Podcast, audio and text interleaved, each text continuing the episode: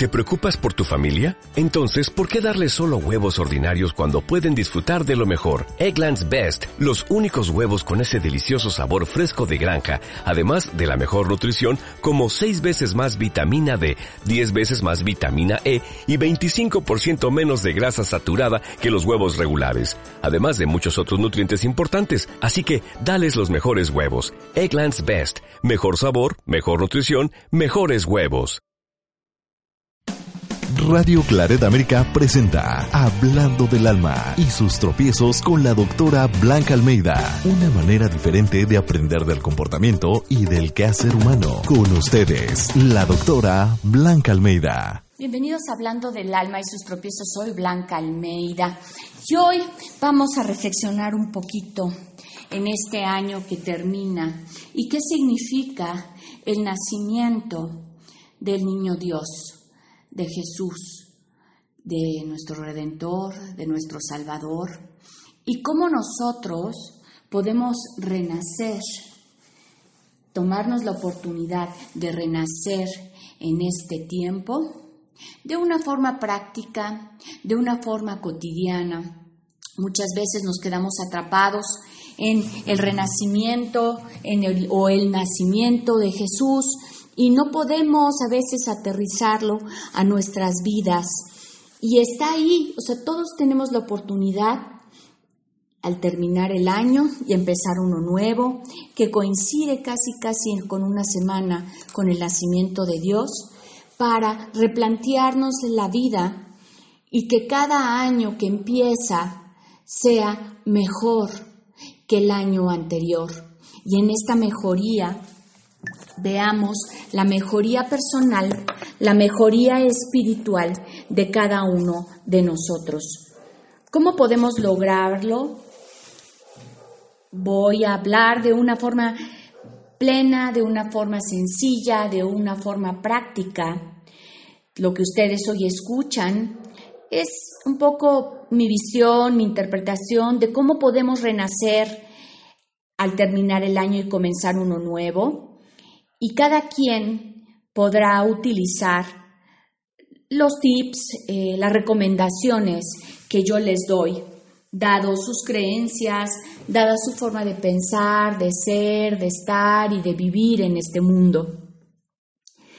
Para poder cerrar un ciclo, tenemos que hacer una reflexión de cómo nos fue, cómo nos fue en este año, pero de verdad, porque Muchas veces nos quedamos con esas ganas, con sabemos que hay que cerrar los ciclos, sabemos que hay que dar un ritual de terminación para abrir alguna cosa nueva y nos quedamos con las ganas, nos quedamos con esos pensamientos positivos, pero no llevamos a cabo ningún ritual, ninguna forma de cerrar nuestro año que concluye el 31 de diciembre y nace desde mi punto de vista, el 24 de diciembre. Para ello es sentarnos, yo sugiero tomar una hoja y sentarnos y contestar alguna, por lo menos una de las preguntas que hoy plantearé, que nos darán una visión de cómo estuvo nuestro año. Lo primero es, si nosotros pudiéramos ponerle una calificación al año, de grado de satisfacción, grado de felicidad o de paz, ¿qué calificación le pondrías? Cero, pues un año terrible, insatisfecho, infeliz, lleno de problemas. Y diez, un año donde al término, al término del año puedo voltear y el recordar el año me hace esbozar una sonrisa en mis labios. Entonces, la primera pregunta es, ¿cómo calificaría mi grado de satisfacción de este año? Les pido, por favor, irlas anotando o después escuchar nuevamente este podcast para poder tener las preguntas. ¿Cuál es mi grado de satisfacción? Mm, preguntarán ustedes, bueno, ¿en qué sentido, Blanca? ¿A qué te refieres? Cada quien que lo tome la pregunta como mejor eh, le convenga o como mejor le suene. Si tienen que darle una calificación al año, a lo vivido, por favor pongan una calificación. De acuerdo. Y comparando este año con el año pasado, ¿consideran que fue un año mejor? ¿Fue igual? Eh, ¿Se cumplieron metas? ¿No se cumplieron metas? ¿Cómo fue con respecto al año pasado, si ustedes lo recuerdan? Si en esta pregunta ustedes piensan que el año fue igual que el año pasado, eh, que al final el año pasado también estuvieron, no sé, como en un 5 y este año también están en un 5, habría que ponernos a plantear en qué grado de satisfacción y de felicidad me gustaría estar el año entrante. Y esa es la segunda pregunta. ¿En qué grado quiero estar? Quiero estar en el 8, quiero estar en el 9, quiero estar en el 10. Y después decir, bueno, ¿qué necesito para poder subir mi grado de felicidad, mi paz? Y habrá que preguntarnos primero qué situaciones, qué personas, qué eventos me restaron la paz este año. Me metí tal vez en problemas que no me pertenecían, esto se llama metichismo, ayudar cuando nadie, nadie nos los pide, pensando que todos los problemas de los demás son problemas nuestros. Esto se ve y es muy común cuando los hijos ya son mayorcitos y bueno, al final hoy casi no se van pronto, pero bueno, digamos que ya están trabajando o tienen su vida propia y, no le damos término a nuestra función como padres como mamá, como papás, y siempre estamos indagando y tratando de eh, decirles cómo es que ellos deben de llevar su vida, dado que nosotros ya tenemos toda esa experiencia. Yo les voy a decir que cuando nosotros opinamos y no se nos ha preguntado en una relación que no nos pertenece, podemos ser bastante intrusivos y las otras personas se pueden ofender. Si tú hoy, tu, tu hijo ya tiene una pareja, ya vive con la pareja, ya no es tu haber, ya no es tu ámbito de acción estar opinando ni estarles diciendo cómo deben de llevar su vida, si ya tienen que tener hijos, si tienen que cambiar el trabajo. Y asimismo, también estos hijos que ya son independientes, yo te invito a que los sueltes y que no te platiquen sus problemas. Porque si ellos te platican sus problemas, entonces tú te cargas con problemas que no te corresponden, que les corresponden a ellos solucionar dada la edad que tienen. Y así podemos ver en cuántas situaciones, y les pido que ustedes las anoten, se han involucrado y esas situaciones no son problemas de ustedes, sino son problemas de alguien más, problemas de los padres, problemas de las compañeras de trabajo, problemas de los hijos, problemas de las vecinas y ponernos bien en cuenta o darnos cuenta que a veces por no tener una vida satisfactoria o tener una vida tal vez demasiado monótona, aburrida o llena de prisas, hace que la vida de los demás pues sea más interesante que la nuestra y entonces por eso podemos andar de metiches. Y el problema de andar de metiches es que cargamos con situaciones que nos roban la paz. Y estas situaciones como no nos pertenecen, pues no tenemos la solución. Entonces, si hoy tú te encuentras dentro de situaciones que no te pertenecen, yo te pido que las anotes y que junto anotes qué requieres para poder soltar esa situación. ¿Es tuya? ¿Tú tienes el poder para solucionarla? ¿O tú estás deseando que la otra persona lo solucione de la forma que a ti te parece mejor?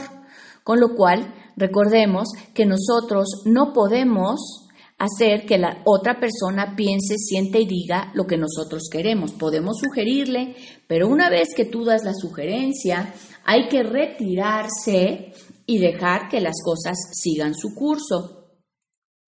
Si pensamos que Dios le dio a cada quien su vida para que la viviera, No debemos estar interfiriendo en vida que no nos dieron y más bien voltear hacia nosotros mismos y ver nuestra vida, que ese es hoy el objetivo de, de este programa. Es qué necesito hacer, cambiar, agregar para que mi próximo año sea un año más querendón, sea un año donde yo saque lo mejor de mí mismo. Y para eso primero hay que quitar las cosas que me roban la paz. Y no es que el otro te robe la paz, como en el ejemplo que di, sino que tú te metes donde no te llaman y tú solito o solita te robas la paz. Ahora, analicemos qué otras circunstancias no te dejan estar en paz. Pudiera ser que tienes estos objetivos, de hace años, que pasan los años y pasa uno, pasa dos, pasa tres y sigues sin cumplirlos. Uno de esos objetivos, y si no, díganme si me equivoco, pero muchas veces tiene que ver en cómo se encuentra nuestro cuerpo, cómo le damos ese mantenimiento y por lo general al principio de año queremos bajar de peso, queremos hacer ejercicio, queremos mantenernos en forma, porque si nos mantenemos en forma, al mirarlos al espejo, nos sentiremos bien con nosotros mismos. Pero vamos a una pausa aquí en Hablando del alma y sus tropiezos. Yo soy Blanca Almeida y recuerden tener listo su cuaderno y su pluma para seguir con estas preguntas tan interesantes que nos van a ayudar a mejorar, a crecer y a ser eh, seres de bien en el siguiente año. Ahorita regresamos. Hablando del alma y sus tropiezos, con la doctora Blanca Almeida, una manera diferente de aprender del comportamiento y del quehacer humano.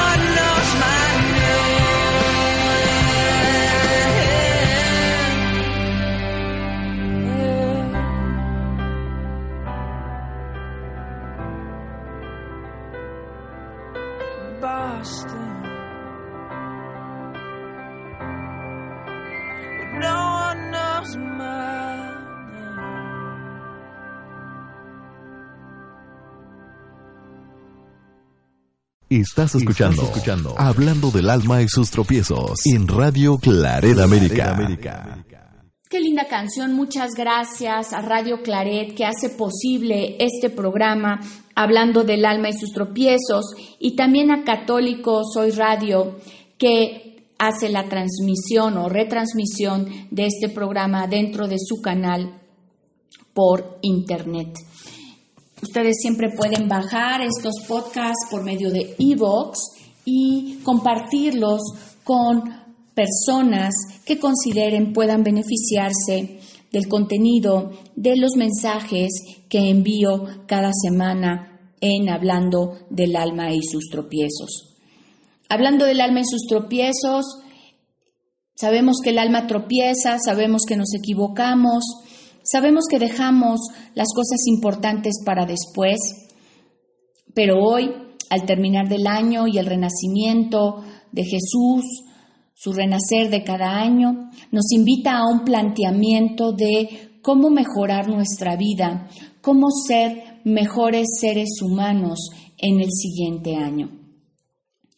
En la primera parte del programa anotamos algunas preguntas donde valorábamos qué grado de satisfacción o de felicidad del 0 al 10, siendo 0 nada y 10 todo, eh, darías a tu vivir en este año si la calificación es baja, es decir, qué te faltó incluir, de qué cosas no te diste cuenta y saber si tienes el camino bien planteado hacia lo que tú quieres hacer, sentir y pensar o simplemente vives deprisa cumpliendo responsabilidades.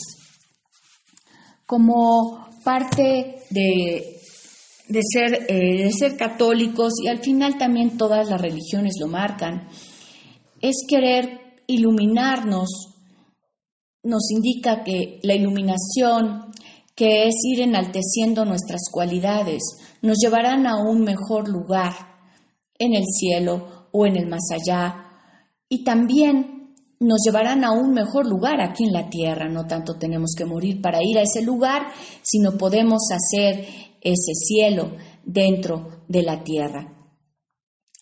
Algunas recomendaciones que me gustaría que tal vez anotaran para que no se les olviden de lo que marca la iluminación en cada uno de los seres humanos son las siguientes.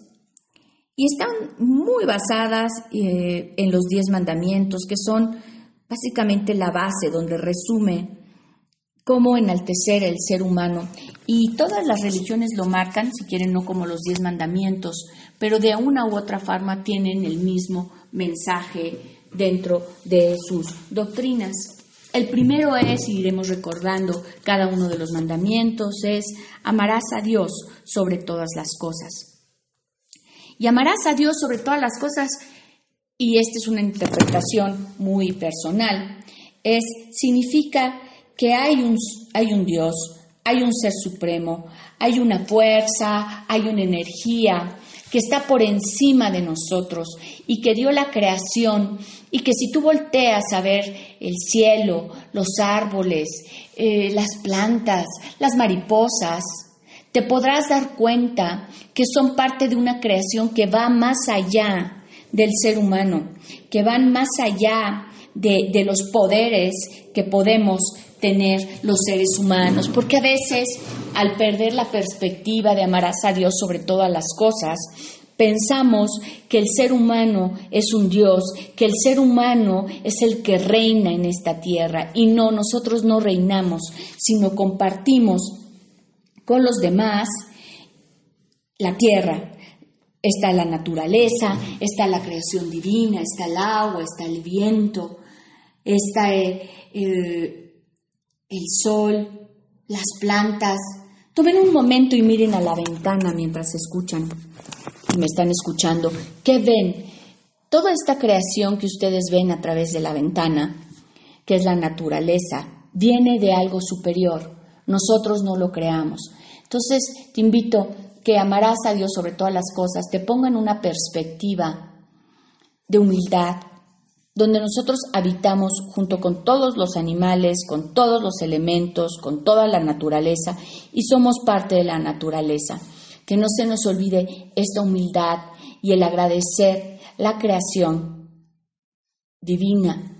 La mano de Dios está en todos lados. Acordarte todos los días de Dios con una oración al principio del día o una oración al final o una oración. Fíjense, los musulmanes, eh, ellos invitan a la oración cinco veces al día. Y hablando con ellos, ahora que estuve, bueno, que tuve la oportunidad de ir a Egipto, ellos decían, nuestro Mahoma en, en, el Corán marca que, que hay que acordarse que somos parte de la creación divina y somos parte de la naturaleza y no somos los creadores. Y invita a la oración y el imán, que es un hombre que se sube a la torre de la mezquita, hace un canto y todas las personas eh, que son, que creen en el Islam, o sea, que tienen esta, esta religión, paran en ese momento sus actividades, se hincan, se postran y alaban al Señor alaban a su Dios, acordándose que hay una creación, que somos nada más seres humanos y no somos los dioses de esta tierra. Qué bonito sería que nosotros también los católicos pudiéramos dar gracias al despertar, a mediodía y al atardecer o al anochecer como mínimo, como signo de reverencia, como signo de humildad, de, de la procedencia de aquello que nos dio vida a nosotros y a todas las cosas que nos rodean. Ese es el primer mandamiento. El segundo mandamiento es, eh, amarás a tu prójimo como, como a ti mismo. Y aquí es, cuando, cuando tú amas a tu prójimo como a ti mismo, es excelente este, este mandamiento porque para las personas que son muy ególatras, funciona bien porque es amarás a tu prójimo como a ti mismo y si tú piensas que tú eres lo más fabuloso y que tú mereces todo, eso mismo que piensas que tú mereces, merecen los demás. Y te marca que también lo veas y veas por los demás, así como yo quiero, no sé, toda la riqueza en aquella gente que es como muy ambiciosa, pensar que los demás también quieren la riqueza. Si yo quiero el bien para mí, si yo quiero ser el primero en la cola, también los demás tendrían, eh, tendríamos que darle ese derecho. Entonces, todo lo que tú quieras también debes de quererlo y ofrecerlo al otro. Y también es muy útil y, y práctico para las personas que son, que no se dan a sí mismas. Entonces, amarás a tu prójimo como a ti mismo. Entonces, si tú eres de las personas que les das a todos todo y tú vas en último lugar, no estás cumpliendo el segundo mandamiento. El segundo mandamiento te, marca que así como le ofreces todo a todos y les deseas el bien a todas las personas que te rodean, también tendrías que ver por ti, recibir y desearte el bien y dejar que los demás también te deseen el bien para poder nivelar las, las, las relaciones. Ahora pasaremos al tercer mandamiento. Y en cuanto al primero y segundo eh, mandamiento, están muy bien marcados el orden. Después tenemos los otros diez mandamientos. Eh, a veces va cambiando el orden, pero, pero uno de estos mandamientos donde dice honrarás a tu padre y a tu madre es de vital importancia. Y sí quisiera extenderme un poco porque eh, honrarás a tu padre y a tu madre es respetarás a tus padres, no los ofenderás, no blasfemarás, no hablarás en contra de ellos y esto tiene que ver porque tú tienes que honrar tus orígenes, de dónde tú vienes, tu procedencia. Y al honrarlos a ellos, no criticarlos, no maltratarlos y, y estar como orgulloso de tu herencia, hace que estés orgulloso de ti y de tu persona. Quiero recalcar que ahora en las fiestas este mandamiento de honrar a tu padre y a tu madre no significa que tengas que obedecer todo lo que ellos dicen ni creer todo lo que ellos te comentan. Estamos hablando ya de que eres una persona adulta, ya no vives con ellos y eh, estás en una casa aparte, has formado tu hogar. No tienes que seguir sus mandamientos si tú ya estás fuera, no tienes que estar de acuerdo con lo que ellos piensan, o sea, honrarlos nada más es respetarlos como personas, no criticarlos. Y el honrarlos también entiendo que existen muchas personas que eh, no tuvieron los padres que desearon o tuvieron padres que fueron maltratadores. Entonces, honrarlos es, yo los respeto como seres humanos, pero tú también te vas a honrar visitándole eh, solamente el tiempo que tú consideres necesario para establecer también tus límites y para sentirte en paz. Les das un poco de paz haciendo presencia y otro poco de paz a ti, nada más estando el tiempo necesario para saber eh, o, o, dar o saber que ellos son tus padres con un presente, por ejemplo, pero no significa que tengas que tener una relación cercana para honrarlos. Lamentablemente se nos acaba el tiempo, pero bueno, yo les dejo con estas reflexiones en esta época de nacimiento, de renacimiento y de un nuevo comienzo de año, tanto a nivel espiritual como a nivel cotidiano. Y espero que estas reflexiones puedan mm, llegarles a su corazón y cambien de alguna forma eh, su, su visión de lo que es el nacimiento de Jesucristo. Ha sido un placer estar con ustedes todo este año. Yo soy Blanca Almeida y nos escuchamos la próxima semana. Un placer. Radio Claret América presentó Hablando del alma y sus tropiezos con la doctora Blanca Almeida. Sus comentarios y sugerencias son importantes para nosotros. Contacte a la doctora Almeida en comentarios arroba blancaalmeida.com.